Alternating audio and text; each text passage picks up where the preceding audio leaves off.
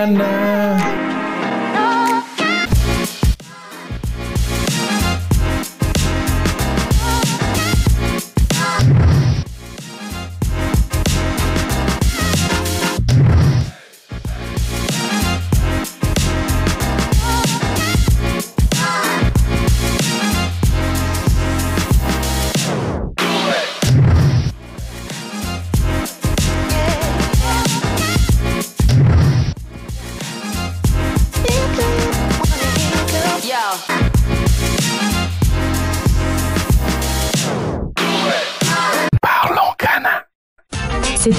Sponsorisé par CBD Info, le blog d'information incontournable sur le CBD. On y retrouve des informations sur l'actualité du CBD en France et en Europe, des informations sur la législation et le lifestyle, mais aussi la rubrique interview qui est innovante et qui permet aux acteurs du CBD de s'exprimer avec authenticité, sans oublier les nombreuses études et analyses. Et pour avoir de super promos, visitez CBD Info. Hey, bonjour, c'est Damien et bienvenue sur Parlons Cana. Parlons Cana, c'est le podcast des actualités les plus chaudes du cannabis légal. Je suis vraiment ravi de t'accueillir sur Parlons Cana saison 3. Après deux saisons historiques, on continue de démystifier la plante et d'explorer sa place au sein de notre société. Alors partons ensemble à la rencontre de personnes passionnantes, des scientifiques, des médecins, des politiques et des économistes, mais aussi des cannabiculteurs et des militants de très longue date. Avec eux, avec ces spécialistes, nous allons aborder les sujets les plus complexes, comme la légalisation, l'addiction, les expérimentations médicales, mais aussi le lobbying et les enjeux géopolitiques. Pour comprendre ce qu'il se passe ici en Europe, il faut bien observer ce qu'il se passe aussi ailleurs dans le monde. Nous aurons donc la chance de discuter avec des invités exceptionnels, basés en Thaïlande, au Maroc, en Colombie ou encore en Afghanistan. Mathias m'a confié le micro avec une seule mission. Interroger sans préjugés ni parti pris. Interroger pour chercher la vérité et te donner accès aux informations les plus récentes et les plus authentiques. Tu pourras enfin te forger ton propre avis sur le cannabis légal. Parlons Cana saison 3, c'est parti Écoute Aurélien, merci beaucoup de, de venir discuter sur, euh, avec moi sur Parlons Cana. Ça fait un, bon moment que, que je pense qu'il faut qu'on fasse cette interview parce que euh, donc Aurélien Bernard, euh, fondateur de Newsweed, je te laisse te présenter dans quelques, minutes. mais voilà, Newsweed c'est un, un incontournable de la presse spécialisée sur le cannabis. je sais qu'on va traiter des sujets très intéressants avec toi aujourd'hui. Je vais le, en donner quelques-uns pour euh, expliquer un peu à ceux qui nous écoutent où on va. On va parler donc de l'histoire de Newsweed. Tu vas nous donner un petit peu aussi des, des euh, comment dire, des, une grille de lecture pour comprendre un peu comment se passe euh, la, la, presse aujourd'hui, la presse spécialisée et plus simple et plus particulièrement la, la, presse sur le cannabis. Et après, on balayera un peu les actus de ce qui se passe en France et à l'international. Ça fait un beau programme, euh, bien dense. Je pense qu'on va s'y jeter tout de suite. Aurélien, merci beaucoup de venir sur Palancana. Pour commencer, est-ce que tu peux te présenter de manière euh, un peu plus personnelle, sans, grand rapport avec le cannabis, et après on s'y jette tout de suite euh, salut Damien, merci pour, cette intro. Salut Palancana. Merci pour l'intro et merci pour l'invitation aussi. Effectivement, donc, donc je suis Aurélien Bernard, le fondateur du site Newsweed, euh, que j'ai créé il y a un peu plus de 8 ans maintenant. Euh, avant ça, euh, j'avais une carrière euh, entre guillemets très classique. J'ai fait une école de commerce, j'ai fait des stages en France à l'étranger, j'ai commencé ma vie active à Paris dans des agences de com et puis dans une grande agence média dans laquelle je suis resté je suis resté huit ans je crois. Et c'est elle qui m'a donné envie ou en tout cas où j'ai eu l'idée l'idée de faire Newsweed. En fait j'ai toujours été passionné déjà par le par le numérique, par le digital. J'ai fait des sites internet euh, assez tôt. Euh, en école de commerce, j'avais ma petite agence euh, web pour arrondir mes fins de mois et pour avoir voilà, je faisais des petits sites pour des fleuristes, pour des trucs de golf, voilà, pour des clients que je pouvais trouver. et c'était vraiment pour bah, avoir de l'argent de poche, quoi, plutôt que de bosser au mhm. McDo. En fait, j'ai appris à coder et, et, et, à faire des sites après avoir vendu mon premier site. Je, suis allé voir en disant que je savais faire et puis je l'ai vendu. Euh, pas cher, euh, et, et, après les prix ont augmenté avec, euh, avec la maîtrise du sujet, mais j'ai toujours eu ça en moi. Euh, et, et c'est pour ça que je me suis orienté vers une carrière beaucoup plus vers bah, le, numérique, la communication en ligne, et puis les médias en ligne derrière. Et, et, le cannabis faisait partie, j'étais un assez gros consommateur, on va dire, avant ma vie active. Mhm. Et en fait, dans bah, mon évolution professionnelle, il y a un moment, je suis arrivé un petit peu en bout de en bout de piste, je savais pas trop quoi faire, mais je suis quand même resté dans, dans l'entreprise, il y avait des potentiels d'évolution, et en fait, en parallèle, euh, bah, j'ai fait le constat qu'on avait en France un manque d'informations sur euh, sur le cannabis. Euh, et, donc ça c'était en quelle année à peu près Ça c'était 2015. Euh, très clairement, la révélation s'est faite euh, juste avant le 20 avril 2015. Euh, alors le 20 avril, je ne savais pas ce que c'était à l'époque, et en fait j'étais tombé sur des articles en ligne de médias américains, anglais, anglophones en tout cas, sur cette fête des, des stoners, sur cette fête mondiale du cannabis, dont j'avais jamais entendu parler en France, malgré avoir un peu roulé ma bosse dans le dans le milieu des consommateurs, on va dire, en France et à l'étranger. Et, euh, et j'ai trouvé ça assez euh, fou qu'on n'en parle pas en France. Et en fait, en creusant un tout petit peu le sujet, j'ai découvert assez qu'il y avait des usages médicaux du cannabis, il y avait des régulations qui étaient très différentes, avec la vue de, de post-étudiants français, on connaissait Amsterdam, voilà. mais c'était, c'était à peu près tout. On savait qu'il y avait une espèce de tolérance, mais on savait même pas pourquoi, enfin, en tout cas moi je m'étais jamais intéressé à ça. Et en creusant un tout petit peu le sujet autour du 420, ben, je me suis rendu compte qu'il y avait plein de choses à, à déjà moi à apprendre euh, et puis après à, à, à écrire. Et qu'il n'y avait pas ça en, il y avait pas ça en français et en France. Euh, il y avait des forums. Oui parce que le, le 20 avril c'est le 420 c'est le 420 tout à fait. C'est la fête mondiale euh, à l'international hein, c'est la fête mondiale des consommateurs de cannabis qui est là pour fêter à la fois les consommateurs et à la fois la plante et en France on avait euh, des forums de cultivateurs en France et à l'étranger en français. Euh, mais Cannawid, pour pas les citer notamment, qui, qui, sont très très connus et qui existent toujours. Euh, il y en avait d'autres. Il y a eu les initiatives aussi autour des cannabis clubs. Enfin, il y avait déjà eu des choses, mais c'était moi, ça m'était pas remonté. Et travaillant dans les médias à l'époque, je me suis dit, bah, je vais pour le coup créer un petit blog au départ, installer un WordPress, euh, créer une identité graphique en deux minutes. J'ai trouvé le nom Newsweed parce que pour moi, c'était le Newsweek de la weed. Enfin voilà, je, on voulait vraiment faire de l'actualité autour. Euh, et c'est un nom qui reste assez euh, assez en tête.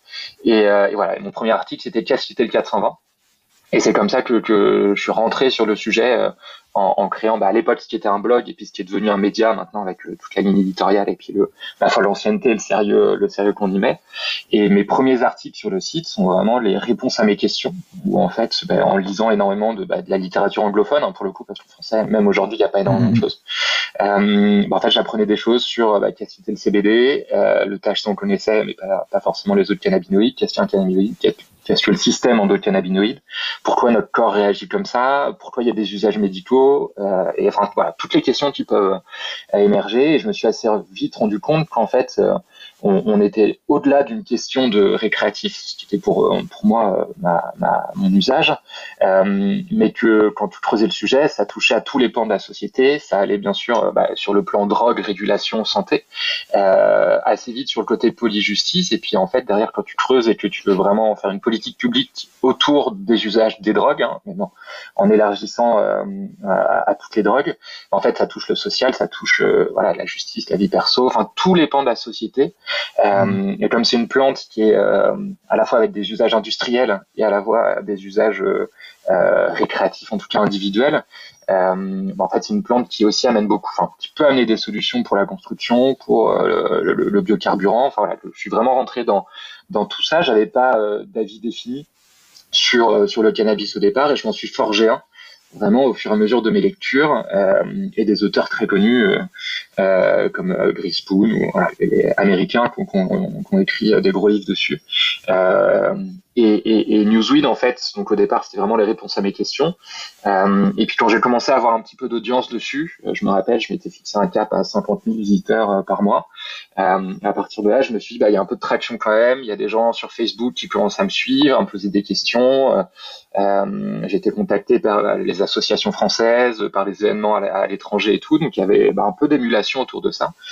Euh, mm-hmm. bah, j'ai essayé de sortir de ce format un peu blog. Alors, ça n'a jamais été un blog dans le sens où j'ai jamais donné mon avis, euh, mais en tout cas dans la présentation.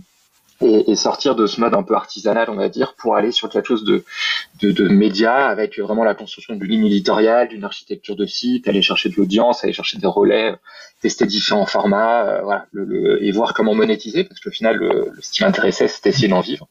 Euh, et ça, ça a pris, euh, j'ai quitté mon job, ça a pris deux ans, et là, j'ai vraiment lancé le média Newsweek qu'on connaît aujourd'hui, qui a évolué bien sûr sur, sur, les, sur les dernières années, mmh. mais qui a évolué. Ok, donc euh, en 2015, euh, tu lances Newsweed. À ce moment-là, tu mmh. travailles encore. Tu attends le passer des caps des 50 000 pour te dire, ok, là, il y a quelque chose qui se passe, je vais me professionnaliser en quittant mon job et en me consacrant à 100%. Et combien de temps ça a pris justement pour faire cette bascule, pour atteindre les 50 000 euh, Sur un an, sur un an à peu près sur un an. Bravo. Euh, Incroyable. alors, pour connaître, moi, je bossais sur des sites qui faisaient des millions de vues. Donc, euh, j'ai toujours su que c'était quelque chose de mhm. niche et j'ai jamais vu ça comme étant très gros, même 50 000, ça peut paraître. Et je bossais sur, sur, des gros sites qui, genre Allociné, par exemple, euh, donc qui fait des millions, des millions de vues en France et à l'international. et donc, j'ai toujours eu ce, ce, rapport où je sais que bah, c'est un site niche, très spécialisé, qui parle à des gens qui, sans doute au départ, qui étaient très conscient du sujet déjà. Euh, mais ça a été le point de bascule vraiment sur, euh, bah, il y a peut-être quelque chose à faire, aller chercher des marques, euh, aller leur parler, leur présenter, et puis essayer de monter un, un, modèle autour de ça. Et vraiment, ouais, la monétisation après, c'était très compliqué euh, sur le sujet parce que bah, c'est un sujet dont on peut pas parler hein, très clairement. Euh, et on est bloqué sur les réseaux sociaux, sur Google, enfin plein d'endroits que, que l'industrie du CBD connaît aujourd'hui, mais que moi j'ai éprouvé euh, tout seul au départ. Euh, et, et, vendre un sujet qui est, dont on n'a pas le droit de parler, c'était un peu compliqué. Ça, et alors, comment ça, sans rentrer dans les secrets industriels, comment est-ce que tu as pu sur ces deux années-là euh, euh, monétiser ton audience? Est-ce que c'était plus euh, héberger de la pub? Est-ce que c'était faire du sponsoring? Alors, le, pour en arriver là où on est aujourd'hui. Comme ça, après, on fera un point à date sur ce que ce mm. qu'est Newsweed aujourd'hui. Euh, mais comment est-ce que t'es comment est-ce que tu as pu professionnaliser ça en ayant du coup une audience que tu savais euh, assez euh, restreinte Alors, j'ai rien inventé du tout. Hein. Pour le coup, moi, comme je bossais dans les médias, en fait, j'ai dupliqué ce qu'on faisait là-bas avec des grosses régies pub euh, sur un tout petit euh, sur un tout petit site. Euh, et du coup, bah, le, mes offres, c'était sur le sponsoring, sur de la bannière pub, sur les, choses comme ça. C'était pas tant le savoir ce que je pouvais proposer que plutôt à qui et qui accepterait de le faire. à l'époque, en plus, les marques étaient très sur la presse papier, sur le print, sur les magazines distribuant gros shop, les choses comme ça, n'étaient pas trop sur le sur Internet. et, elles ont mis d'ailleurs assez longtemps à apprendre le virage. Euh, du, euh, du digital. Et du coup, c'était c'était compliqué justement d'aller leur expliquer. Mais le, le mes clients au départ, c'était euh, des accessoires de consommation, des accessoires de jardinage, qui trouvaient un, un, lien avec le sujet et, avec l'audience, sans jamais parler du sujet, par exemple pour le jardinage, parce que c'est quelque chose qu'on n'a pas le droit de faire. Mais il y avait mmh un, univers euh, sémantique et thématique euh, qui pouvait euh, qui pouvait les intéresser, mais on était toujours sur cette ligne de crête comme je le fais maintenant sur la communication parce qu'on n'a pas le droit de dire plein de choses.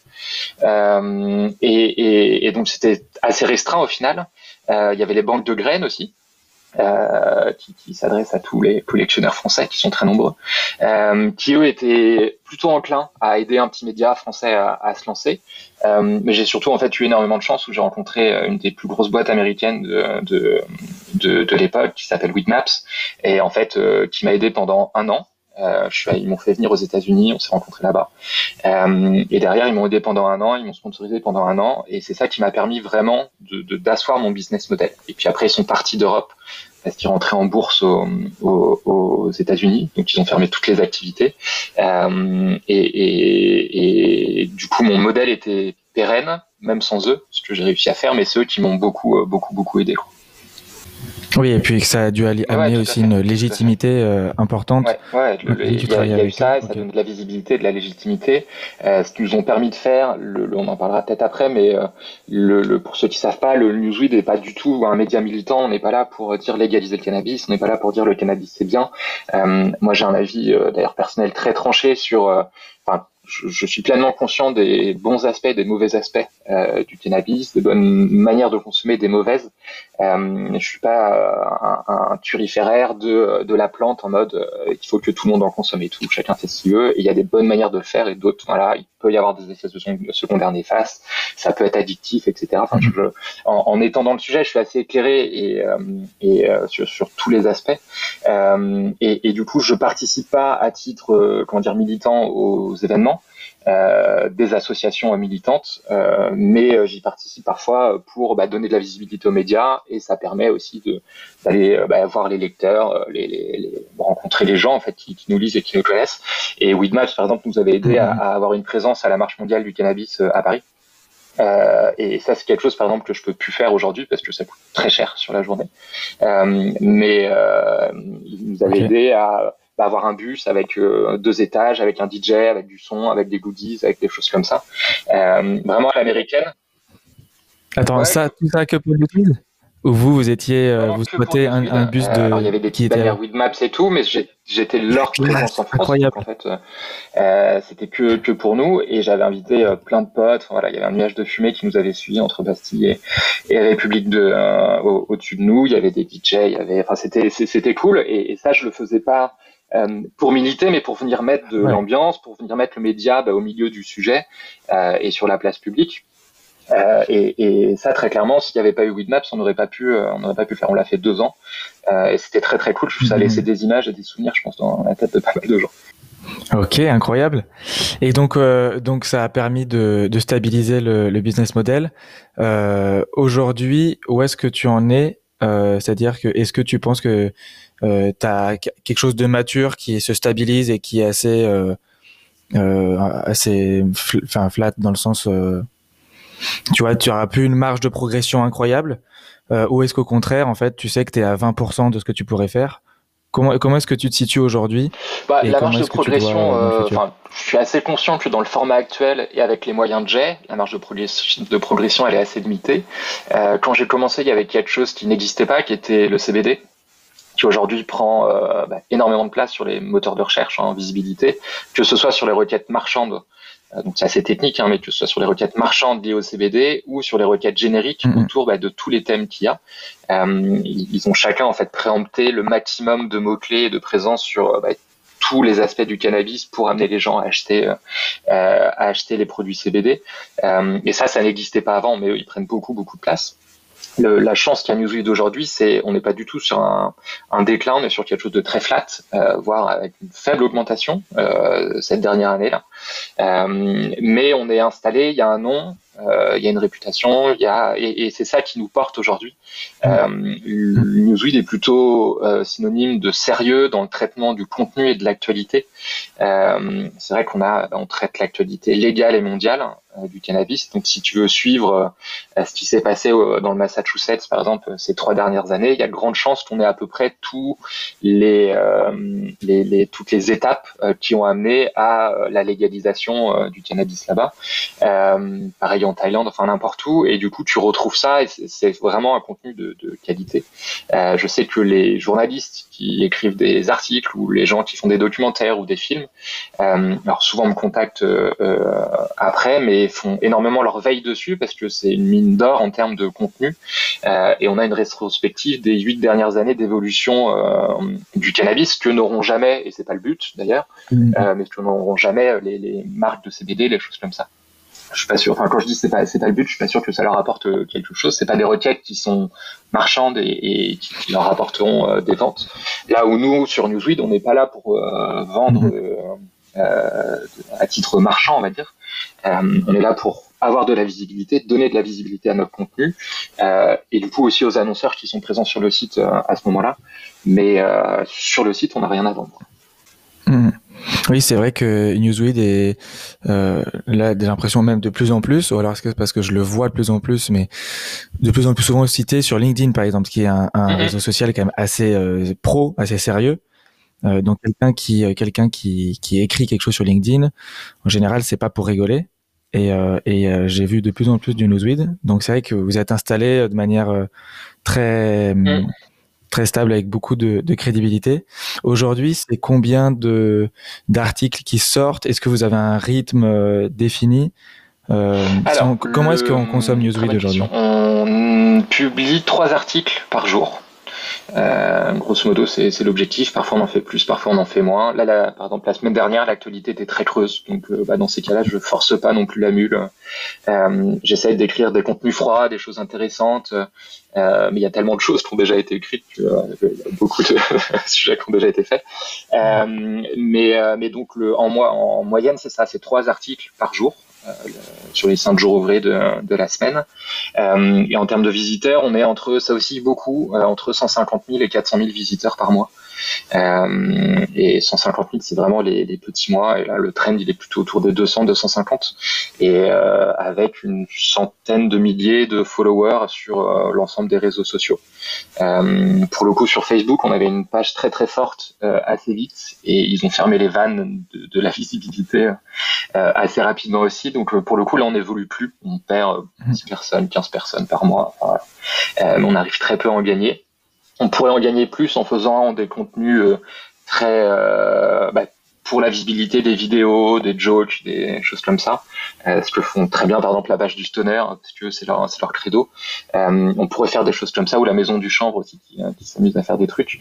Et on pourrait, on pourrait un peu essayer d'aller chercher du, de l'audience dessus, enfin en tout cas de, des nouveaux followers, mais ça prend du temps. Et, et ne serait-ce que le, la veille éditoriale, l'écriture des contenus et puis tout ce qu'il y a autour au final euh, de, de, de Newsweek, hein, c'est de la comptabilité, c'est du market, c'est euh, les URSAF, les machins, j'imagine pas, mais enfin c'est une vraie entreprise au mhm. final, donc euh, ça, ça prend du temps. Euh, plus les deux trois trucs que, je fais à côté aussi, donc euh, on, on, on, fonctionne comme ça. Et, et, parfois je travaille avec des pigistes, des journalistes, et parfois, et très souvent je, je suis tout seul. Euh, à écrire l'ensemble des sujets. C'est pour ça que ça me prend du temps aussi. Ah d'accord. Je pensais que c'était l'inverse. Je pensais qu'il y avait une équipe qui, euh, qui roulait derrière. Et si parfois il n'y avait pas grand chose, c'est toi qui. J'arrive encore. Là, tu arrives encore à écrire. Euh, c'est plutôt par, c'est plutôt par période d'ailleurs. Euh, alors il y a un sujet qui est tout con. Il y a la trésorerie. Hein.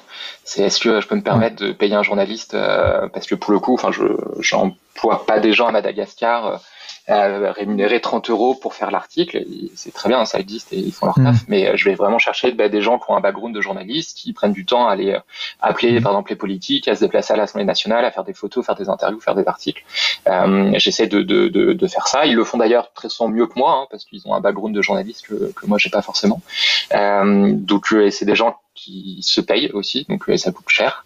Donc euh, quand je peux le faire, je le fais avec grand plaisir. Euh, et parfois après, bah, le business se rétrécit un peu, donc le, le, la flexibilité de la pige permet de dire bah là cette semaine ce sera pas bon et ainsi de suite. Et là, ça fait plutôt un an que je fais ça tout seul et c'est pas un sujet de trésor, c'est plutôt parce que j'arrive à le faire. Et, euh, et, et, que j'avais besoin à un moment de me remettre justement dans l'actu et dans ce qui se passe euh, pour bientôt le comprendre. Et, et je pense que mmh, de je mes force en tout cas dans, dans l'écosystème de mes valeurs ajoutées, c'est ça, c'est que je, sais beaucoup de choses sur tout ce qui se passe et là j'avais besoin de me recoller un peu à l'actu. Et, euh, et pour l'instant ça tient, donc euh, si, j'ai besoin de passer par euh, d'autres freelances ou d'autres pigistes au fur et à mesure, je, le fais volontiers. pour l'instant je suis tout seul. Quoi. Ok, bah bravo. Déjà, de, de tenir un, un, média de 200, 300 000 lecteurs, trois articles par jour, tout seul, en ce que avec la valeur ajoutée, avec le sérieux et la crédibilité, euh, chapeau. Euh, et, et, comment est-ce que tu comment est-ce que tu organises du coup ton travail au quotidien sur euh, tu voulais qu'on on aborde la veille c'est vrai que c'est un sujet incroyablement euh, difficile euh, de dire où est-ce que je vais choper les infos que je connais que, que je sais être sérieuse euh, comment est-ce que tu détectes un peu les signaux ouais, bah, Là, pour le coup, euh, c'est vraiment l'envers, l'envers du décor. Mais alors, bien sûr, tu peux faire de la veille via les outils Google News, machin et tout. Euh, et là, tu vas avoir les signaux forts, on va dire. Euh, tu, tu, peux aller recouper l'information. Euh, le, le, je me contente mm. jamais de, de, une information et puis hop, on écrit sur ça, on paraphrase et puis euh, on met en ligne. L'intérêt, c'est plutôt d'avoir l'information fiable et, et recoupée. Et c'est là où, on voit la différence avec les médias non spécialisés très souvent, euh, où en gros, eux, alors qu'ils sont journalistes, de formation ne font pas ce travail et écrivent n'importe quoi, ou en tout cas sur des petits détails, on voit que le, bah, le sujet est pas maîtrisé. donc il y a à la fois la veille sur ces signaux forts, la veille sur les signaux faibles, où bah, hmm. maintenant je connais un peu de monde partout dans le, dans le monde, dans tous les pays, via le via le cannabis, hein, vraiment. Euh, et du coup qui m'envoie des infos sur euh, euh, là par exemple sur la Nouvelle-Calédonie qui essaye de travailler sur le chanvre, sur la Polynésie qui sont en train d'aller sur le CBD, le cannabis médical. c'est des gens qui m'envoient les infos et puis du coup bah, j'ai une parole locale que, que, que je traite. Je recoupe bien sûr avec ce qui s'est dit mhm. sur les autres médias locaux. Qu'on cite et puis et puis qu'on relaie bien sûr et, et, et, après bah, c'est une connaissance et un instinct du sujet euh, et ça, pour le coup, c'est juste le temps qui, qui, fait que tu sais ce qui peut être intéressant ou pas. Alors, on n'écrit pas forcément sur ce qui est intéressant d'ailleurs, parce que quand je te donnais l'exemple du Massachusetts euh, tout à l'heure, euh, quand le Sénat du Massachusetts vote en faveur d'une légalisation, c'est pas intéressant, ça fait pas de, ça fait pas de. Euh, mais ce qui est intéressant, c'est d'avoir la rétrospective deux ans après des étapes de, en fait, on est passé par une initiative citoyenne qui a récolté des signatures, qui l'a mis au référendum, puis ensuite le référendum, machin, assemblée, Sénat, puis le gouverneur, la signature. Une fois euh, que le gouverneur a signé, tu as une agence de régulation qui est créée, elle, elle met en place, en fait, on revient sur le projet de loi, est-ce qu'elle met en place le bon projet de loi ou pas, puis après, tu as deux ans de travail sur bah, mettre en place les régulations avant vraiment d'arriver à euh, l'ouverture du marché. En parallèle, tu as les industries qui, enfin voilà, tout ça, en fait, on le traite, c'est pas beaucoup de, de lecture et de vue au fur et à mesure, mais on a vraiment cette rétrospective à la fin. Et pour moi, c'est ça qui est intéressant. Euh, c'est pas forcément de, de faire euh, 10 000 vues sur un article tous les jours, euh, mais plutôt d'ajouter de, l'information et de savoir que. Euh, et, en fait, je le vois le travail euh, a été fait, c'est quand ben, un État légalise aux États-Unis, en fait, je me rends compte qu'on a euh, effectivement les 4-5 dernières étapes déjà euh, déjà écrites dessus, et, qu'en fait, tu as le suivi qui s'est fait, qui s'est fait, et ça c'est cool. Et donc ça, c'est pour asseoir la légitimité du du média, ou enfin l'entrepreneur qui est en toi. Qu'est-ce qui justifie le fait de passer 3, 4, 5 heures à lire, rédiger, corriger le texte sur un sujet que tu sais pertinemment. C'est tout à fait ça, c'est sur la légitimité et puis sur, le, beaucoup le, sur la connaissance, sur le, le, enfin, ça me plaît mm. de savoir ce qui se passe à l'étranger, de comment mm. ça se passe aussi, euh, ce qui donne après, moi, à titre perso, de formidables exemples et idées sur bah, ce qui marche, ce qui mm. marche pas euh, à l'étranger, sur pourquoi, euh, comment est-ce qu'on peut bien faire les choses ou pas. Au final, c'est ça, hein, le, le, la synthèse des informations que j'ingurgite, c'est euh, essayer de, si un jour on me demande mon avis, en tout cas j'en aurai un sur sur ce qu'on peut faire et, sur euh, comment bien le faire en tout cas. Euh, et, euh, ah, le but c'est quand même d'aller chercher l'audience. Hein. Tu l'as dit, on peut pas faire que des articles qui marchent pas, mais il faut aussi des articles comme ça, même qui sont lointains. Pour avoir une idée globale de, de ce qui se passe. Et l'ambition, c'est plutôt ça, c'est de, on peut pas tout écrire sur tout. Parfois, il y a des journées, on ferait 10 articles parce qu'il se passe trop de choses. Euh, et du coup, là, on sélectionne, mais c'est d'avoir mhm. un échantillon représentatif de tout ce type. Et ben alors, en parlant d'ambition, justement, qu'est-ce que tu, comment est-ce que tu imagines Newsweed dans, dans 2, dans 5, dans 10 ans? Quelle est l'ambition de, de ce média?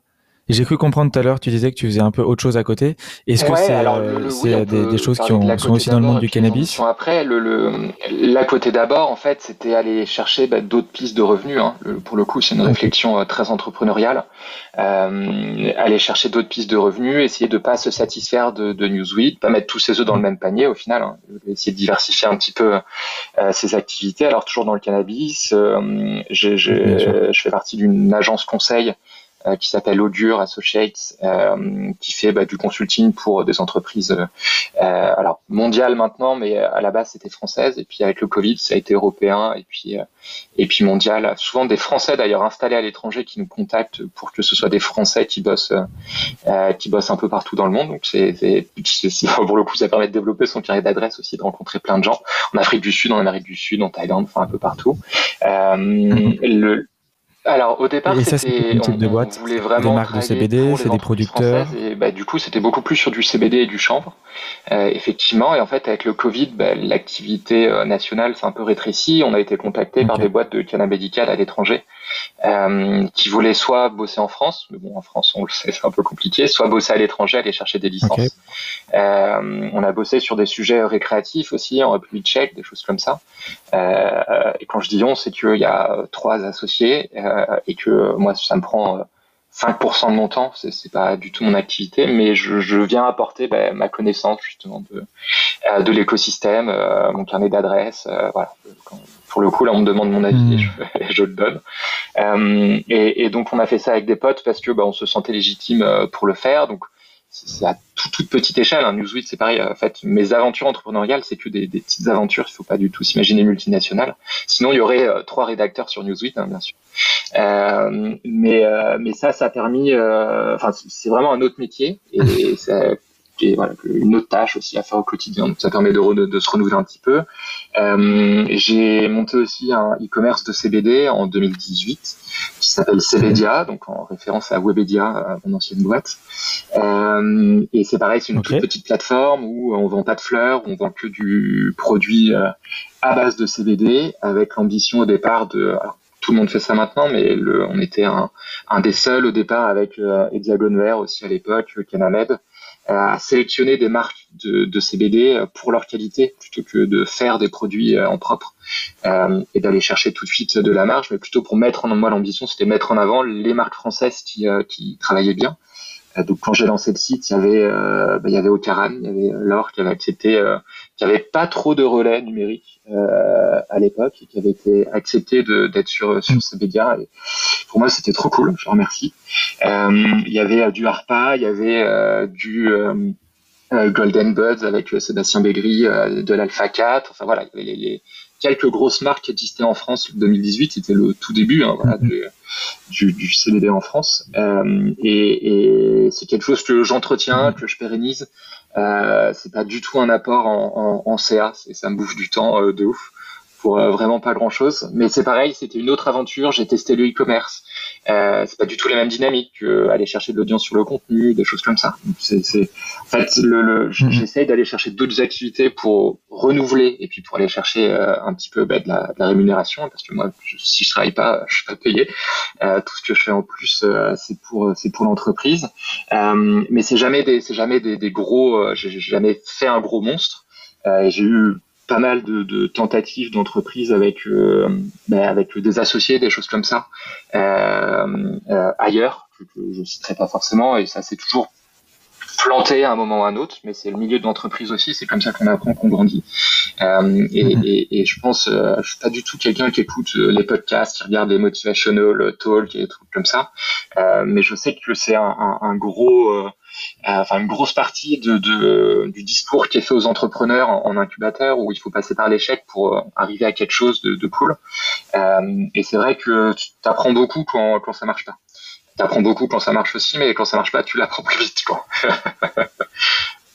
donc, euh, donc voilà, ça c'est un peu mes à côté. Mhm. Euh, et, et, tu vois, c'est des choses que je mets pas forcément en avant sur Newsweed, parce que j'essaye vraiment de euh, bah, décorréler, euh, décorréler les deux. Euh, quand je parle d'ailleurs d'augure sur Newsweed, il y a toujours une mention en bas d'article, l'auteur. je, je, fais mention de mes deux rôles, et du coup, je le mets. Enfin, pour le coup, je le dis. J'essaye. Mhm tromper la marchandise. Euh, mais euh, quand tu arrives sur, sur Newsweek, t'as pas euh, allez devenir client de ces médias, devenir client d'Augure, de c'est pas du tout. Newsweek, c'est c'est pas alors c'est mon média bien sûr, mais je m'en sers pas du tout pour euh, pousser à outrance les activités. C'est ça n'a aucun intérêt quoi. Euh, si, si, tu veux garder un petit peu de sérieux et puis j'aime bien cloisonner les choses et, et, que ce soit que ce soit clair comme ça quoi. Et, et pour non, c'est vrai que sans forcément en faire euh, un, spot de pub, par contre, tu pourrais euh, euh, axer peut-être les articles plus vers les professionnels, euh, avoir des articles qui, qui demandent euh, un peu d'interaction. Donc en fait, c'est eux que je mets en, en, en premier, c'est eux que je choisis et que ouais, Et, euh, et, et c'est un site qui est, qui est, pour mes clients avant d'être euh, pour ce que je suis à côté. Tes clients. Donc ouais. tu vois, j'ai pas, moi j'ai pas l'intérêt, j'ai pas l'envie, j'ai pas l'intérêt, j'ai pas l'intérêt de le faire et je préfère mmh. aller chercher aussi des, des, nouveaux clients et des nouvelles marques, tu vois, pérenniser des campagnes, faire des choses un peu cool avec eux, plutôt que, que, enfin, ça participe à bosser pour moi au final, hein, parce que euh, parce que c'est mon site, mais euh, mais le, le c'est la place de, de, mes clients plutôt plutôt que d'être la mienne. Et, et pour le, le, futur de Newsweek, parce que c'était aussi ta question au départ, euh, je suis déjà très content en fait d'avoir fait 8 ans euh, sur euh, sur Newsweek, sur un média euh, quasiment seul sur mon ordi, hein, parce que au final c'est ça. mais j'ai rencontré, enfin j'ai appris énormément de choses. J'ai rencontré des, des, des, gens trop cool partout dans le monde, des gens qui font bouger les choses à l'étranger, des gens qui font bouger les choses en France. et en fait j'ai cette satisfaction déjà de, de d'avoir fait ça. Euh, et, l'ambition, c'est bien sûr que Newsweek continue à exister euh, le, plus longtemps possible, de, participer. Quand je dis qu'on n'est pas un média militant, on milite pour aucune chose. On participe à la discussion. Et on peut donner autant des arguments pour le clan des pour que pour le clan des contre. Il n'y a pas de, il y a, pas de parti pris. Euh, donc continuer à être comme ça, à accompagner au final euh, l'actualité et l'évolution des choses euh, en France euh, et à l'étranger. Et, et, et, le jour où je pense que Newsweek devrait vraiment se transformer, c'est le jour où il y aura vraiment un marché à minima médical, euh, voire, voire récréatif, où, où là il y a un peu plus, davantage de choses à faire euh, avec, avec nos lecteurs euh, pour les accompagner dans, dans ce nouveau marché. et, et ce serait d'ailleurs peut-être pas sous une banderole Newsweek, ce, serait peut-être autre chose. Euh, mais en tout cas, à partir du moment où il y a vraiment des marchés euh, installés comme ça, euh, il y a peut-être autre chose à faire. Et, je dis ça parce que aux États-Unis notamment, mais au Canada aussi, euh, c'est des évolutions dans les médias qui se sont euh, qui se sont produites. Et c'est pas beaucoup de médias ont fermé d'ailleurs après après les, après les légalisations parce que ils ont voulu grossir trop vite, ils ont levé des thunes et puis derrière Okay. Euh, les, associés ont, ont enfin les, partenaires ont décidé de fermer parce que c'était assez rentable pour les actionnaires. On a vu un, des médias euh, bah, les plus emblématiques des États-Unis qui s'appelait euh, The Cannabist, euh, qui était vraiment fondé bah, par Ricardo Barca, un, des premiers journalistes cannabis aux, aux États-Unis, qui s'est fait racheter par, je sais plus, le Boston Globe ou un truc comme ça, un, un journal local qui est devenu une rubrique dans le journal et c'était cool, c'est-à-dire qu'en fait, il accédait à la notoriété d'un journal non spécialisé, mainstream, avec tout, toute la visibilité. Et je crois que ça a fermé au bout d'un an parce que je pense que le journal s'y retrouvait pas, quoi. Euh, où, où, y avait des divergences de point de vue entre ce qu'il fallait traiter comme sujet et, euh, et, ce que tu pouvais faire dans une grosse euh, dans une grosse entreprise. Donc c'est pas parce qu'il y a une légalisation que tout explose derrière. Il faut faire attention aussi derrière à, à, tout ça, mais ça peut, euh, voilà, c'est des pistes d'évolution qui sont que j'ai en tête parce que je les ai vues à l'étranger. Et si Newsweek reste Newsweek comme ça l'est aujourd'hui, il me permet juste de continuer à le faire. Euh, j'en serais très heureux, très content. Ok, alors ça c'est une, une, question que j'ai aussi euh, pour euh, pour Parlons Cana. C'est en fait, euh, je comprends pas pourquoi est-ce qu'un sujet qui au final touche tellement euh, tout le monde et qui touche tellement sur des sujets différents. C'est-à-dire qu'on sait très bien que le cannabis aujourd'hui, on peut en parler sur des sujets de santé très précis, sur des sujets liés à la juridiction, sur des sujets liés à la à, au bien de grande consommation maintenant avec euh, le CBD. En fait, ça reste un sujet de niche. Pour autant, même les non consommateurs, consommateurs pardon, pourraient être aussi intéressés. Et alors du coup, quand on dit la légalisation va apporter une nouvelle une nouvelle bouffée d'air, est-ce que vraiment il y aura plus de lecteurs parce que il y a plus de produits sur le marché, alors que ça reste un sujet qui au final intéresserait quasiment les mêmes personnes, ou est-ce que c'est juste qu'on pourrait parler plus librement de plus de sujets?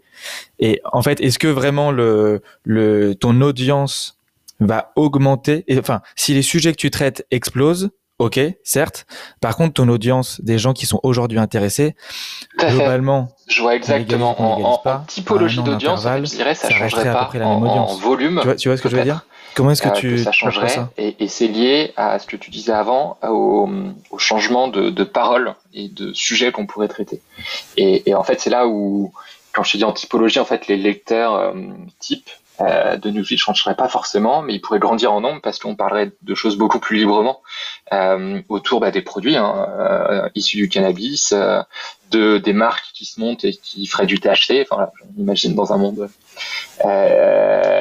très lointain, mais des nouveaux produits, des tendances, des problèmes, de, des nouvelles fleurs, des génétiques, des breeders qui arriveraient en France des mecs qui font du H à l'étranger. Euh, il y a énormément de, de Français euh, qui font du H à l'étranger et qui reviendraient en France pour le faire. Enfin, le, le, on aurait beaucoup beaucoup plus de choses à traiter. Euh, et là, pour le coup, en fait, en France aujourd'hui, dans mes articles, je traite bah, du CBD euh, et du cannabis médical, mais c'est assez restreint. Le cannabis médical, c'est euh, alors quand il y a un sujet d'actualité, euh, ça peut durer trois, quatre semaines avec beaucoup de choses à dire. Puis après, pendant six mois, il se passe rien. Puis un rapport, puis une alerte sur un produit, et puis après ça repart. sur le, le, côté réglementaire, en tout cas, ça prend extrêmement, extrêmement longtemps. Mm. Sur le côté récréatif, avoir beaucoup plus de choses à dire parce qu'il y a de la génétique, parce qu'il y a des festivals, parce que euh, ça, amène beaucoup plus. Et, c'est là où l'audience peut, euh, à mon sens, grossir un peu parce qu'on aborderait des sujets qui sont aujourd'hui traités euh, bah, sur des, forums de culture à l'étranger, sur des choses comme ça, ou sur des, des boards privés, un peu plus un peu plus souterrains, et, on pourrait l'amener l'amener à la vie. Et alors, tu vois, je pense qu'on partage le l'envie de donner accès à de l'info fiable et euh, fraîche, si possible, euh, au plus grand nombre, que ce soit à des consommateurs ou même aux non-consommateurs, parce que je suis convaincu que les changements politiques se feront quand les non-consommateurs s'intéresseront peut-être euh, plus en profondeur à ces sujets-là, plutôt que ce qui se passe parfois dans les JT euh, de, de 20 heures où il y a un accident ou alors il y a euh, un règlement de compte dans des quartiers et là on parle de cannabis. Le, Comme tu dis, en fait, aujourd'hui c'est très difficile de... Enfin, quelqu'un qui est non consommateur et qui a un avis très tranché, je suis pas sûr que tu l'intéresseras un jour euh, sur, sur le sujet et, et, là tu peux passer beaucoup de temps à, à essayer de lui parler et euh, sans que en fait il va pas cliquer tu vois. Sur euh, par contre il va cliquer euh, c'est assez résumé sur les faits divers sur euh, l'accident sur le règlement de compte sur parce que là il y a du sang il y a de la mort il y a mais c'est des choses euh, comme dans la presse people dans, dans, laquelle je travaillais avant. Une partie des sites qu'on avait c'est ça qui fait cliquer, c'est ça. Et, en fait, le, le, cannabis vient rajouter de la drogue au milieu d'un drame familial, des choses comme ça. Et ça, ça va intéresser. Par contre, dire, euh, euh je dis n'importe quoi, mais euh, en fait, euh, il y a une nouvelle génétique qui fait 20% de THC, 10% de CBD, qui est vachement équilibré, qui produit pas des effets trop forts et tout. et tu peux lui dire que c'est une gelato 31 croisée à une Skittles machin. je, avant de l'intéresser euh, euh, à ça ou, euh, ou dire je sais pas une boisson qui va remplacer son whisky une boisson à base de cannabinoïdes et de THC à l'intérieur je, je suis même pas sûr que ça l'intéresse quoi. Mais et, et, et, du coup le, le les non consommateurs viennent au sujet soit parce qu'ils deviennent et du coup qui testent le CBD, qui avait un petit peu mal au dos, puis c'est parti. Euh, euh, soit parce qu'ils sont touchés euh, euh, par, alors notamment sur le cannabis médical, par quelqu'un dans leur famille qui, euh, qui, qui prend du cannabis médical pour soulager euh, sa maladie, voire pour se, se soigner, et, et, du coup qui change d'avis sur ça. Mais c'est à très long terme, à long terme. Et, et, et les rares politiques qui s'intéressent au sujet aujourd'hui en France, c'est des gens qui ont des proches euh, je ne citerai pas de nom, mais c'est des gens qui ont des proches qui ont été touchés par, par, par la maladie euh, et qui ont été soulagés par du, ou qui le sont encore par du cannabis médical. Et si aujourd'hui on a une certaine émulation, c'est grâce entre guillemets avec tous les guillemets parce qu'on pourrait s'éviter ça euh, mais euh, grâce à ça quoi. ok et, est-ce que tu as est-ce que as déjà essayé? Est-ce que tu penses que ce serait intéressant de faire des des articles sur euh, parce qu'il y a des non consommateurs qui resteront non consommateurs et, et voilà enfin c'est comme ça. Ouais, tu peux. Euh, par exemple, euh, comment parler de comment parler de cannabis avec son adolescent? Ça, tu cibles des parents qui sont non consommateurs, qui resteront non consommateurs, mais qui sont intéressés. C'est un sujet qui les touche aussi parce qu'ils voient leurs enfants, ils, ils sentent un peu des parfums de oula, qu'est-ce que c'est ça? Et typiquement, bah si tu si tu accroches ces lecteurs en leur disant que bah aujourd'hui leur ado si jamais ils ont un problème de santé, ils iront pas voir l'infirmier ou l'infirmière à l'école parce que c'est illégal, et que si dans quelques temps, en fait, c'est légal, ils auront à la marge, hein, plus, euh, ils seront plus ouverts à parler à des professionnels de santé. Un très bon bah. Peut-être que ça peut les sensibiliser un petit peu. Un article sur le Luxembourg il y a pas très longtemps, c'était la, la, ministre de la santé qui parlait justement des adolescents, euh, et elle avait un, un, discours de vérité sur sur ça qu'on n'entendra jamais en France euh, en, en, ce moment en tout cas, euh, sur euh, est-ce que si mon adolescent consomme du cannabis, est-ce que c'est le rêve? Elle disait bah non en fait c'est pas grave, il faut pas qu'il le fasse euh, trop souvent. Il faut en parler avec lui. Il faut voilà ouvrir le dialogue sur. Euh, il faut pas du tout mettre ça sous un tapis ou euh, à l'inverse punir. Et enfin faut pas avoir se braquer complètement par rapport à ça. C'est des choses qui arrivent. Euh, on va rappeler que même en cas de légalisation, ça est toujours interdit pour les adolescents. Donc tu auras toujours ce truc de l'interdit à franchir et puis à, découvrir des choses. Euh, mais il faut plutôt bah, ouvrir le dialogue et lui parler. Et c'était la ministre de la santé euh, du pays qui disait ça, euh, plutôt que bah, en fait la drogue c'est de la merde, faut le foutre en hôpital psychiatrique et puis s'en débarrasser quoi. Ce qu'on entend presque aujourd'hui en France. Et, et, je trouvais ça vachement intéressant, comme tu dis, dès qu'il y a un, un côté bah, légal. Mm, mm, mm autour de ça, même le dialogue euh, de prévention et de santé face à un public bah, qui mm. rassemble les, les, les, risques les plus forts, euh, en tout cas avec l'âge, euh, bah, peut se peut s'ouvrir et du coup ça peut effectivement intéresser. Euh, je suis pas sûr que nos parents, nous à notre époque, avaient une vision euh, comme ça. Euh, où toutes les drogues étaient plutôt mises dans le dans, dans, dans le même paquet, sauf l'alcool qui était servi à table à partir de 14 ans et voilà quoi. Mm, mm. Ok, ok, très très cool. Euh, je pense qu'on peut passer à la un peu la seconde partie. C'est euh, ce serait incroyable qu'on se fasse ensemble, euh, que tu nous balayes l'actualité de ce que tu vois aujourd'hui en France. Euh, déjà, tu, tu parlais des trois piliers. Je trouve que c'est très juste. Et si tu peux nous expliquer comment est-ce que toi tu cloisonnes un petit peu, le, comment tu catégorises un peu les sujets du cannabis, et pouvoir faire comme ça un petit euh, un petit, euh, comment ça s'appelle? Un, un, truc d'actu, je sais plus comment on dit. Mm, ça peut choquer euh, certains militants très pro cannabis parce que effectivement ils ont raison, c'est la même plante à la base, mais c'est vrai que dans le traitement à la fois de l'actualité et puis au final de la régulation, parce que c'est souvent ça derrière qui qui importe, ben, on est obligé de sectionner la plante par ses usages. Donc on a l'usage industriel, on a l'usage donc avec qu'on appelle le chanvre, l'usage bien-être avec le chanvre, mais surtout ses fleurs, euh, à vocation cannabinoïde, euh, le cannabis médical et le cannabis récréatif, donc l'usage pour les personnes malades et l'usage pour les personnes pas malades. Euh, et, aujourd'hui en France, ben, on a quand même, le, là au moment où on parle en tout cas, on a euh, ben, les trois principaux sujets qui sont sous le feu de l'actualité, ben, qui sont le CBD, le cannabis médical et le cannabis récréatif. Euh, c'est pas toujours le cas. A parfois on n'entend pas euh, parler, mais là il y a beaucoup beaucoup de choses. Euh, alors le plus facile à traiter à mon sens, ça va être le cannabis médical. Donc euh, pour rappel, on a une expérimentation en France qui rassemble au maximum 3000 patients sur toute la durée de l'expérimentation, qui a été faite non pas pour tester l'efficacité du cannabis médical, mais pour tester la mise en place du dispositif de dispensation. Euh, donc fournir du cannabis médical aux patients via les pharmacies hospitalières, voire les pharmacies euh, traditionnelle. Euh, on a eu cette expérimentation qui devait durer deux ans, qui a été prolongée d'un an euh, parce que la direction générale de la santé s'en est pas du tout occupée. Enfin, c'est pas du tout occupé de la mise en place de, l'élargissement et de la légalisation en tout cas du, cannabis médical. Quand je dis que c'est la direction générale de la santé, je le prends à mon compte, mais c'est les informations qui sont qu'on a publiées sur Newsweek en tout cas. Euh, et, et, donc la DGS s'est réveillée un peu tard. Ils ont été obligés de remettre un an de plus.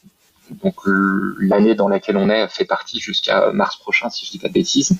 Euh, et là, bah, la France attend de savoir si euh, le dispositif de cannabis médical va être légalisé, va être élargi euh, pour tous ou euh, si on repart sur une prolongation de, de, l'expérimentation. Euh, il y a quelques mois, il y a un peu moins de six mois, la DGS avait présenté un planning pour la légalisation. Euh, donc toutes les parties prenantes étaient plutôt enclin à dire que bah, ça se dirigeait dans le bon sens et que bah, ça allait enfin s'ouvrir et que la France allait enfin avoir du cannabis médical dispensé parce qu'on doit être un des sur les 28 pays, on doit y en avoir 21 où le cannabis médical est déjà disponible sous une forme ou une autre la France n'en fait pas partie. Et, les derniers bruits de couloir euh, qu'on a, c'est plutôt que en fait euh, euh bah, que la Mildeca et que le enfin sous l'égide du ministère de l'Intérieur sont très réticents à, pérenniser le dispositif de cannabis médical et qui font tout pour bah, qu'il n'y en ait pas en France. donc ça, ça passe par un document qui est technique, qui est le PLFSS, qui est le plan de financement de la sécurité sociale. Et la grosse inconnue, c'est de savoir si le cannabis médical va être présent ou pas dans euh, dans ce PLFSS. Euh, et, et, les bruits qu'il y a, c'est que bah, c'est très compliqué. Euh, moi, j'ai pas le j'ai pas l'info de savoir s'il si, est dedans ou pas aujourd'hui. Ça devrait être dévoilé publiquement. Enfin, le PLFSS en tout cas devrait être dévoilé publiquement dans pas très longtemps. Donc, on sera assez vite le, ce qu'on peut en dire, c'est que si jamais le cannabis médical n'est pas à l'intérieur de, de, de, ce plan de financement, c'est très compliqué pour avoir une vraie légalisation. Euh, voire c'est un sujet qu'on met qu'on met sous le tapis. Le, le, la seule chose qu'on peut dire, c'est que si jamais l'expérimentation se poursuit, euh, enfin que en tout cas les patients seront pas laissés pour compte et pas laissés de côté. les patients qui sont inclus dans l'expérimentation continueront à avoir euh, leur traitement. C'est du médicament au final, donc euh, ce serait enfin, je suis pas sûr qu'on puisse euh, déontologiquement en tout cas ou légalement couper euh, un, un, malade de son de son médicament, surtout en France. Euh, et, et, donc ça, voilà, mais on sait pas, on sait pas comment est-ce que ça, sur quoi ça débouchera en tout cas. Et, et ça, ça va être, euh, mm. euh, en tout cas, communiqué d'ici d'ici pas très longtemps. Sur le et, et alors je, je, fais un dernier aparté mais si l'expérimentation c'est un peu moins de 2000 personnes en, en, en actuellement, parce que c'était 3000 sur, sur deux ans. Il y a des gens qui sont sortis, euh, d'autres qui sont rentrés, etc. Donc plutôt autour de 1500-2000, je crois, en vitesse de croisière. Euh, en fait, derrière, c'est à minima, c'est 300 000 Français qui pourraient bénéficier euh, sur un, spectre de pathologies assez resserré d'ailleurs, euh, mais qui pourraient bénéficier de cannabis médical un jour ou un autre. Donc c'est pas euh, juste deux ou trois personnes, euh, c'est vraiment sur des pathologies sur, pour lesquelles les gens n'ont pas trouvé de solution, dans d'autres médicaments, dans d'autres traitements, et qui pourraient être soulagés avec ça. Ça ne marche pas chez tout le monde, euh, il faut l'essayer pour savoir si ça marche. Mais c'est un espoir pour énormément de gens et c'est pour ça que il y a cette euh, envie d'un côté et comme c'est du cannabis, euh, des freins, des freins de l'autre aussi. Euh, sur le CBD, on assiste un peu à la même chose où on, croyait que quand je dis le CBD, c'est sur l'industrie du CBD au global, donc qui comprend les fleurs CBD et les produits à base de CBD, mais on, pensait que euh, l'analyse globale était que l'industrie du CBD était assez pépère pour, euh, pour travailler maintenant que les fleurs CBD étaient OK. Euh, depuis depuis le, début de cette année, si je dis pas de bêtises.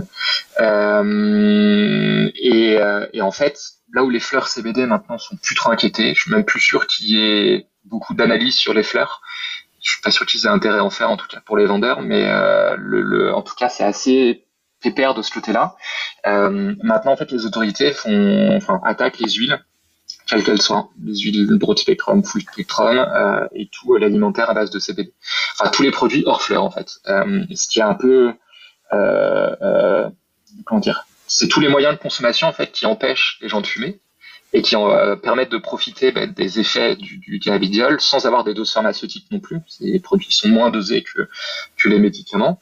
Euh, et, et, du coup, c'est assez étrange de voir que en fait, on laisse les fleurs tranquilles, ce qui est très bien. J'incite pas à aller contre, euh, mais pour attaquer en fait des produits qui sont pas nocifs, ou en tout cas s'ils sont nocifs, ils sont nocifs par manque de régulation parce qu'il n'y a pas de test ou d'analyse, euh, mais pas par la consommation même. Quoi. Euh, et, et, là, il y a vraiment, euh, euh, bah, il y a la direction, la DGCCRF, qui a fait beaucoup d'interventions de, euh, auprès des fabricants avant les vacances et qui commence à rappeler des huiles, des huiles CBD parce qu'il y a du CBD à l'intérieur. et, et c'est assez, enfin, c'est bizarre. On ne comprend pas ce qu'il y a derrière, quel est l'intérêt, quelle est l'ambition, sachant que bah, il y a eu un jugement Canavape autour du CBD et des produits CBD qui permettait quand même la libre circulation des marchandises. Donc même si euh, le, comment dire, les, autorités arrivent à fermer le marché français de vendeurs, en tout cas, en fait, l'acheteur, il achètera à l'étranger et il aura légalement toute euh, possibilité de le faire. Euh, et, et, et, le mouvement de fond, en fait, c'est que plutôt, et sur le CBD, on le voit depuis le début, mais c'est plutôt que de réguler, 2018, il y a eu des perquisitions dans les shops euh, dès le début des fleurs et tout, mais mmh. plutôt que de réguler, en fait, ils tentent d'interdire au fur et à mesure, euh, et ça ne marche jamais. Et là encore, ça ne marchera pas. Euh, donc, de manière très euh, rationnelle, c'est très difficile de comprendre ce qu'il y a dans la tête, c'est du temps pour les équipes de la DGCCRF, pour, j'imagine, la police, les préfets, les machins, enfin, de la paperasse, des analyses à faire, des choses comme ça. Enfin, c'est nous qui payons en plus, euh, c'est l'argent du contribuable, pour au final tenter d'interdire quelque chose qui, alors ça mettra peut-être deux ou trois ans euh, en, en, justice à passer tous les échelons, mais tu, tu peux pas interdire en fait euh, euh une plante macérée dans une huile. Tu vois. Euh, donc je, je c'est assez étrange, mais en tout cas on revient sur une espèce de forme de prohibition et, et là pas des fleurs mais des huiles. Euh, donc il y a euh, après, il y a, y a, un mouvement euh, d'intérêt, on va dire, euh, lobbyiste derrière qui veut réduire le, le, plus possible le, le, marché des huiles. Euh, sait pas quel est leur, leur dessin derrière ou l'envie, mais on peut tout à fait l'imaginer. Euh, s'accaparer, il y a, y a à la fois s'accaparer le marché pour eux leurs produits, et puis euh, peut-être des ambitions euh, sur d'autres secteurs de, de, business, sur la santé, sur des choses comme ça. Euh, on peut imaginer, en fait, on ne sait pas, mais en tout cas, il y, a un mouvement de, de lobbyistes contre les huiles en ce moment et contre les produits euh, à base de CBD. Et c'est assez triste parce qu'on pensait que la France était justement un bel exemple à l'Europe, enfin à l'international, mais en Europe, de marché de CBD. Euh, et en fait, on se retrouve sur quelque chose qui est bah, assez franco-français pour, pour final, où on tente d'interdire euh, plutôt que plutôt que de réguler. Quoi. Et, euh, et, et, sur le troisième sujet, qui est, qui est le récréatif, bah, bon, on est dans une course. Euh, alors, Monsieur Darmanin a parlé ce week-end de, la bataille de, Stalingrad, qui était lui euh, sa, guerre contre la drogue. Euh, je, suis pas très fort en histoire, mais je crois que ça a fait plus d'un million de morts la bataille de Stalingrad. Euh, je suis pas sûr que ce soit un très bon exemple de, de comparaison, donc je sais pas. Euh, il a vraiment une graduation. Au début, c'était la guerre à la drogue, et puis après, c'était, euh, je sais plus quoi, puis Stalingrad, puis ça va être, euh, je sais pas, la bataille de Tatooine. Après, enfin, il monte dans les dans, les échelons comme ça. Je sais pas où ça va finir. Mais le sujet est complètement bloqué et phagocyté par, par, le ministère de l'Intérieur, qui a tout l'aval de la présidence pour déployer déployer sa bah, non-régulation, sa prohibition, en amenant toujours plus d'insécurité et pour les consommateurs euh, et pour bah, les vendeurs euh, que, que, sont le marché noir. On le voit avec les règlements de compte en fait, qui sont directement issus de, cette politique de, répression. Euh, donc en fait voilà, ils, augmentent la répression tous les trois mois, tous les six mois, ça fait de plus en plus de morts. Ils rajoutent de la police, ça fait de plus en plus de morts, ainsi de suite. Donc il n'y a pas de, fin. En tout cas, continuer comme ça, ça, ça n'amènera à rien et c'est pas j'ai eu l'esprit de dire ça, c'est on l'a vu à l'international, on l'a vu au Mexique, on l'a vu aux Philippines.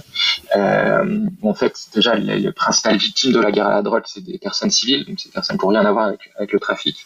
Et au Mexique, ils ont quand même envoyé l'armée euh, dans les favelas et tout, et ils sont en train de légaliser maintenant. Donc, euh, ils sont allés au bout du bout en envoyant de l'armée contre les FARC. Enfin contre FARC, contre les narcotrafiquants, pardon. Et, et au final, ils en sont revenus et ils ont compris, en tout cas, le, le, ça fait son chemin, que la meilleure des batailles pour eux, c'était de les attaquer sur le marché même. Euh, et c'est là où l'État a sa place en plus, parce que si aujourd'hui il y a un marché noir, c'est que l'État ben, ne prend pas ses responsabilités, puis laisse de la place. Euh, c'est pas la faute du consommateur. Le consommateur, lui, s'il pouvait faire pousser ou s'il pouvait acheter en magasin, euh, il le ferait. On l'a vu avec le HHC d'ailleurs euh, le HHC où les consommateurs allaient chercher des produits psychotropes en magasin parce qu'ils voulaient pas aller au four et que même s'il y avait un manque de transparence euh, assez flagrant, en fait ils préféraient retourner dans un magasin CBD avec un produit ben, vendu avec un ticket de caisse euh, pour avoir les effets qu'ils recherchent plutôt que d'aller au four. Euh, euh, et le succès du HHC, en fait, c'est un test de légalisation en vie réelle. Euh, ça faisait 40 à 70% du, du, du chiffre d'affaires des magasins le temps où c'était où c'était possible. Et c'est un vrai test de légalisation virale. S'il y a des produits qui défoncent euh, vendus en magasin, les gens ils y vont et ils vont pas au four. Donc euh, on a expérimenté à petite échelle et puis sans sans euh, truc d'observation autour et voilà. Mais on, on l'a testé et ça marche. Donc euh, aujourd'hui, tant qu'on aura cette position en tout cas du ministère de l'Intérieur, euh, qui peut durer longtemps, euh, malheureusement ça, ça dure cinq ans et encore durer quelques années. on aura très peu de, de moyens, en tout cas, d'avancer sur le récréatif, même si l'Allemagne, euh, les Pays-Bas, l'Espagne, Portugal, Malte, euh, Luxembourg, euh, même Royaume-Uni, sont tous, euh, tous nos voisins ont, dé, ont dépénalisé depuis très longtemps. Euh, tous les pays limitrophes de la France ont un accès à, ou un autre, en tout cas, une forme de dépénalisation.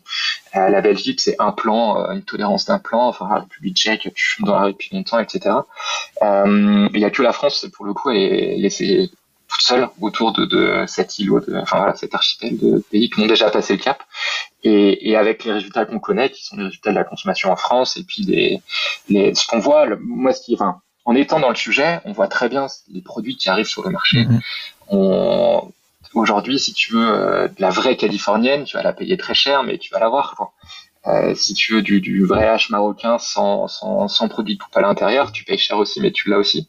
Euh, tout est accessible. Le, tout est accessible. Et c'est ça qui est, triste, c'est quand on entend dire a, on a fermé 1000 fours l'année dernière.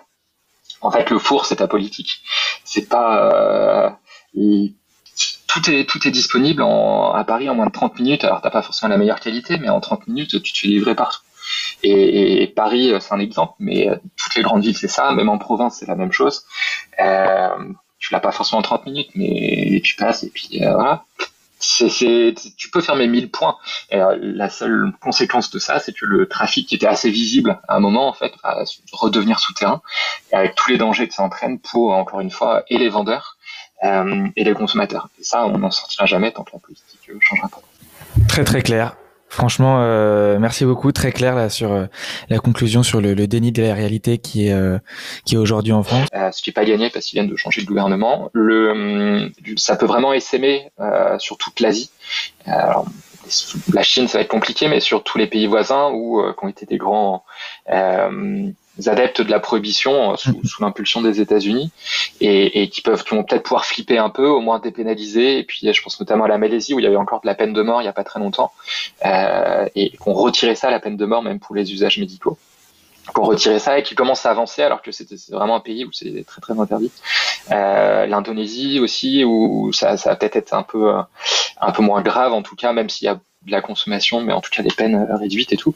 Donc ça peut essaimer et donner des idées. Euh, en Afrique, il y a l'Afrique du Sud qui a aussi, euh, alors défait la prohibition, c'est pas légal encore, mais il y a toute la régulation qui est en train d'être. Ça prend en fait, ça prend du temps de défaire la prohibition, puis ça prend du temps de faire la légalisation aussi, de l'imaginer. Euh, et ça, en fait, l'Afrique a plutôt compris que c'était une terre euh, de richesse pour la culture de cannabis médical et pour l'export, euh, que, que, forcément pour légaliser euh, du récréatif chez eux, mais ils vont passer par là, en fait, par à la fois du chanvre et du cannabis médical pour l'export le Lesotho, l'Afrique du Sud notamment, mais le Zimbabwe aussi s'y est mis. Et bah, comme la main d'œuvre est, pas très chère, que les conditions climatiques sont favorables et tout ça, comme, euh, ça peut faire partie d'une espèce de relance et puis d'éviter d'aller sur de l'industrie polluante euh, à base de charbon, des choses comme ça. Même si l'industrie du cannabis l'est aussi euh, à, son niveau.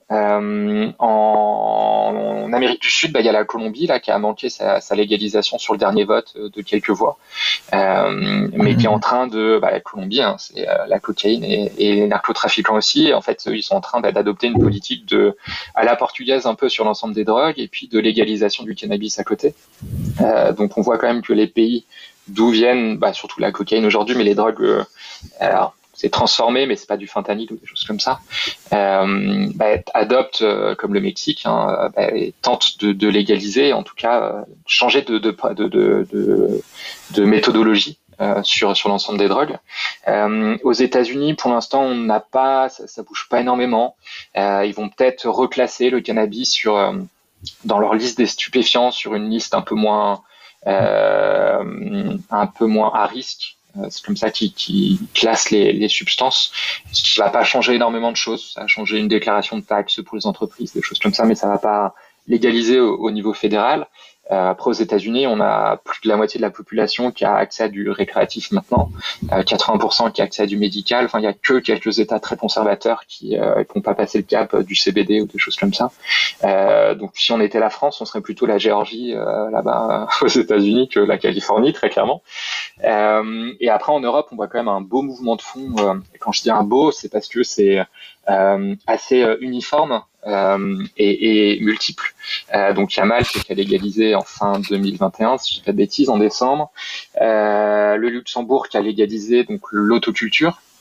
Il n'y a pas de vente, rien du tout, mais l'autoculture. L'Allemagne qui veut légaliser les cannabis clubs avant de légaliser la vente.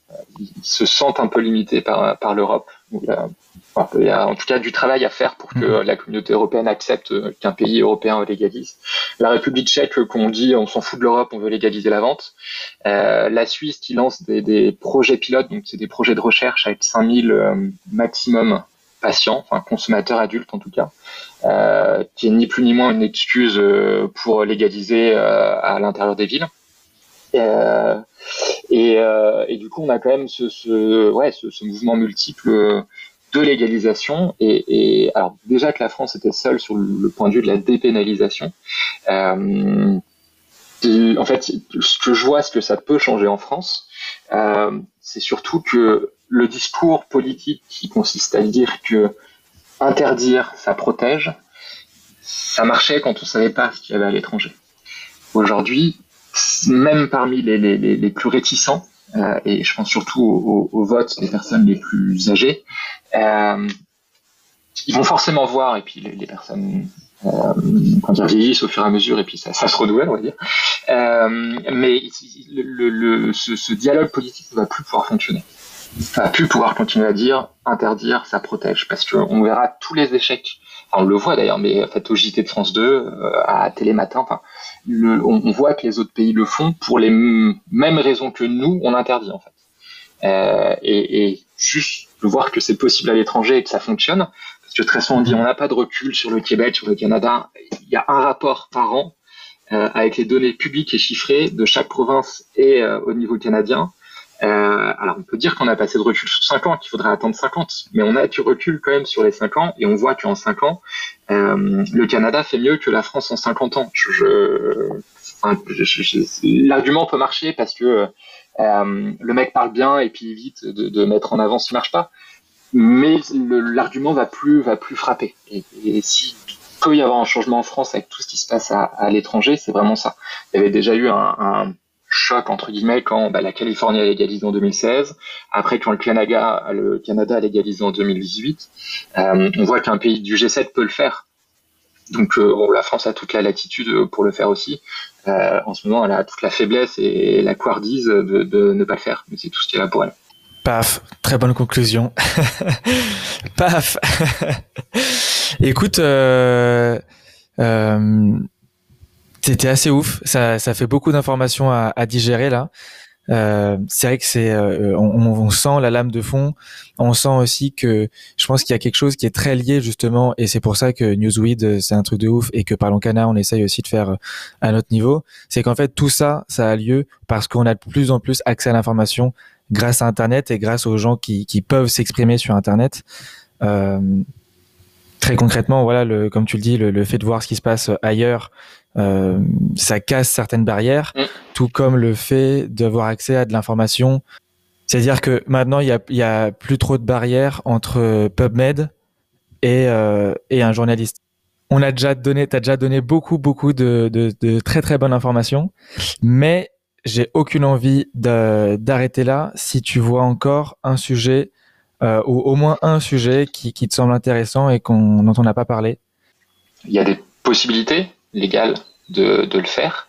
Euh, c'est compliqué, mais ça peut le faire. Et, voir des cannabis clubs, alors soit souterrain, euh, soit avec pignon sur rue, c'est quelque chose qui me ferait euh, qui me ferait énormément plaisir. Et il y a bah, il y a dix ans, je crois, c'était en 2013, les cannabis clubs français avec euh, Dominique Brock, euh, si je me trompe pas, euh, qui alors eux, ils avaient joué leur vatou, hein, ils avaient fait all-in, ils avaient publicisé le dépôt d'associations et tout. je crois que ça avait duré trois jours, sauf pour un qui a duré plus longtemps, mm-hmm. dans les statuts en tout cas, pas forcément vrai. Euh, je pense que ça a changé en rien du tout leurs actions euh, euh, au jour le jour, on va dire que ce soit l'ouverture ou la fermeture des clubs, mais que c'était une, très belle action de communication. Et, et, pas sûr que le, le, fait de publiciser comme ça d'un coup, euh, euh, alors je, je, connais moins le contexte parce qu'à l'époque j'étais pas forcément, euh, pas forcément, je regardais pas ça, mais qu'il y ait des petits cannabis clubs qui se montent en France, ça me ferait plaisir. Et encore une fois, que ce soit au niveau euh, underground, et c'est pas des choses dont j'ai potentiellement connaissance. Alors, j'en ai connaissance, mais c'est pas à, une échelle énorme. Plutôt des cercles de potes, des choses comme ça. avoir un truc à l'espagnol, ce serait fou. Et je pense que c'est possible parce que c'est politique après derrière, donc euh, c'est pas moi qui dis si on peut ou pas. Euh, mais au Royaume-Uni, mhm. euh, ça existe. À Londres, il y a des endroits où tu rentres dans une porte, derrière une porte, et tu vas acheter et tu consommes sur place et tu repars avec avec ça. Et en fait, la police tolère parce qu'ils préfèrent avoir un cannabis club et des gens dans, dans un endroit qui est fixé plutôt que 10 000 fours à droite à gauche, puis des livraisons, puis des choses comme ça. et, et, la police, la police laisse faire. Et, et quand les gens sortent du cannabis club, c'est pas une sortie de bar à 3 heures du mat, quoi. T'as pas de violence, t'as pas de vol, t'as pas, tu vois, c'est ultra pisse. Euh, donc eux savent faire là-bas, eux laissent faire là-bas. Euh, en France, ce serait, ce serait très cool. Et il y a plein de modèles, on va dire, de cannabis club en ligne pour euh, justement apprendre à les monter, au, moins la structure mmh. aussi à se protéger. Des choses comme ça qui ont été faites par l'ENCODE, qui est une association européenne. Euh, qui est souvent relayé par euh, Cannabis Frontière, par euh, Farid Qui, euh, qui faisait partie, qui fait toujours d'ailleurs partie de, de l'ENCODE. donc il y a des modèles de Cannabis Club à faire comme ça, avec bah, un petit cercle de cultivateurs qui partagent leur récolte. Et, et, ça, c'est une solution. En plus, ce serait vraiment répondre à, à l'appel de, et du ministère de l'Intérieur et du chef de l'État d'arrêter de faire fonctionner le marché noir. L'autoculture est un des meilleurs euh, levier, outil euh, au niveau individuel en tout cas pour euh, s'affranchir du marché noir. donc voilà, c'est une idée comme ça, mais ça me ferait plaisir de, d'en voir vraiment plus, beaucoup plus. Génial. Écoute Aurélien Bernard, merci beaucoup dans l'ensemble, hein, l'industrie, le, business, euh, même la plante. Euh, déjà, c'est une plante qui est versatile et son actualité l'est aussi et son business l'est aussi. Euh, sa régulation l'est tout autant. Donc, c'est toujours deux pas en avant, un pas en arrière. Sur le CBD, on le voit très bien. C'est, on se pense qu'on est tranquille, puis en fait, bah, on revient et puis on fait deux pas, on est tranquille et ainsi de suite. donc, en fait, le, le, les années ou en tout cas l'année qui va suivre sera exactement la même chose. Je pense que le, le modèle, il doit y avoir une espèce de modèle de Kondratiev du cannabis ou un truc comme ça. Euh, c'est chercheur de, aller chercher trouver ça. Euh, mais j'ai encore espoir à l'heure euh, où, on parle que le cannabis médical puisse, puisse être pérenne en France. Euh, je suis vraiment pas dans le secret des dieux. Si je l'étais, euh, je vous donnerais des indices, mais là j'en ai aucun. Euh, sur le CBD, de toute façon, c'est une bataille qui est perdue d'avance pour euh, pour les autorités. Tout ce que demande l'industrie du CBD, c'est d'être régulé.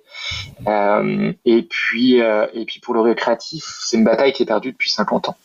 quand on quand, quand Monsieur Darmanin dit on a des réussites ouais, tu, tu, la réussite fermer un point de vide, c'est pas une réussite, c'est un échec. Euh, et, et, et, la guerre, en fait, il s'entête à parler de guerre et de bataille et de choses comme ça, euh, mais on est plutôt sur le marché, une offre et une demande, et tant que l'État prendra pas sa part, le marché noir viendra combler, euh, combler. Et ça, c'est vrai pour le cannabis, mais c'est vrai pour euh, tout. Euh, donc, c'est enfin, une vérité. Intemporel qu'il y a à l'homme. L'homme a toujours voulu euh, euh, aller émousser ses sens et chercher des, des, substances psychotropes à différents degrés, avec différentes substances. Euh, voilà. Euh, il y en a qui le font pas du tout et c'est très bien. Il y en a qui le font et on s'en fout. Euh, donc on ne peut pas l'empêcher et, et, dans tous les cas, quel que soit le sujet, la régulation doit être le maître mot parce que les gens le font quand même, même si c'est interdit. Euh, donc je pense que mmh. sur le récréatif on bougera pas, sur le médical j'ai encore de l'espoir et sur le CBD, de toute façon, le, le secteur est, est, est, pour moi assez solide pour aller euh, arpenter les quelques défis qui restent euh, avant d'avoir une régulation.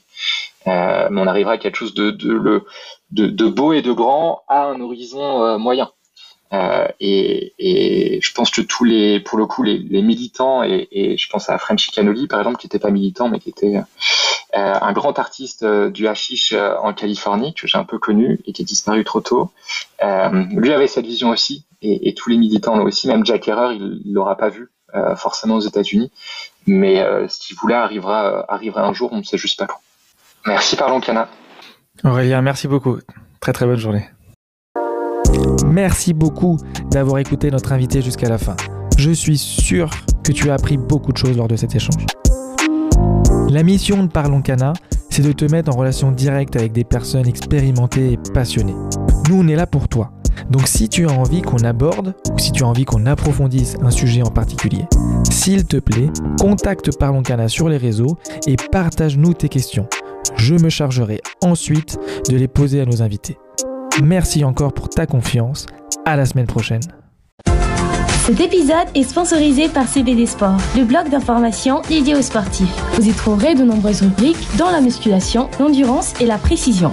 Vous y serez conseillé sur la manière de prendre du CBD, que vous soyez débutant, professionnel ou expert. Venez feuilleter ce blog dédié uniquement au bien-être des sportifs. Alors rendez-vous sur www.cbd-sport.info.